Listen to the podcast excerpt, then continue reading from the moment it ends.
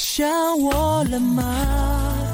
窗外雨滴答滴滴答，真的想吗？却没有一通电话。想我了吗？滴落在窗台溅起的水花，那是我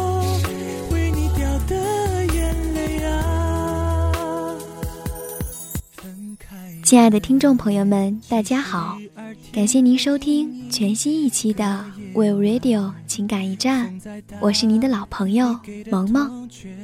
可能很久都没有和大家在情感驿站这个节目见面了，这段时间我也没有闲着，我花了很长一段时间去沉淀、去感悟，看到好的文章会记下来，看到好的电影会留意其中的台词。看到感人的书籍，也会记下来，写下自己的感悟。萌萌希望呈现给大家的，都是最贴近彼此内心的情感共鸣。想我了吗？我并不在乎你已经有了另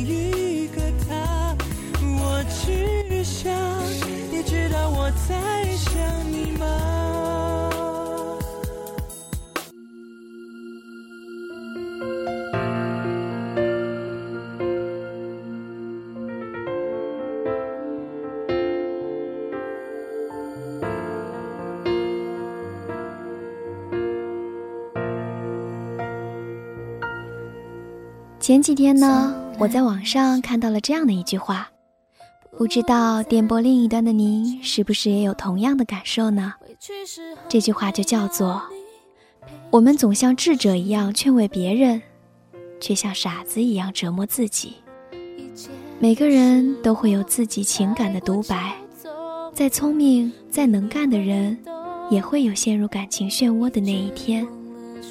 这世上最无法左右的，就是人的情感了。我知道你还是爱着我，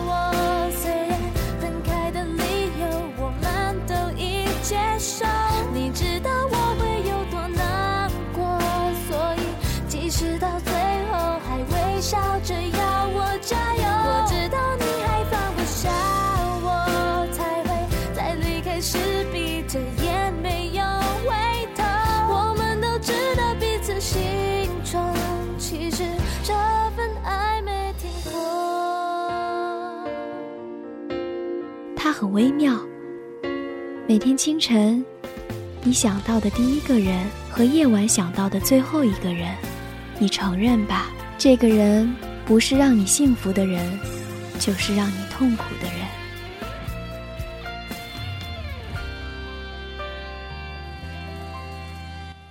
我们都是勇敢的孩子，我们携手在感情的漩涡里沦陷、迷茫、清醒、着迷，然后释然。我们往往很会安慰别人，却很难说服自己。太亲密的对白，往往展现出更多的不确信，反而磕磕绊绊的窝形显得更加真实。当局者迷，旁观者清。我们的痛苦，往往局外之人看得更加清楚。相反，我们也会成为别人的倾诉对象。我们常常对某些问题一语中的，而自己面对的时候，却成了木头一样的存在。其实，都说我们应该懂事，往往因为太懂事，就会显得不需要人来疼惜。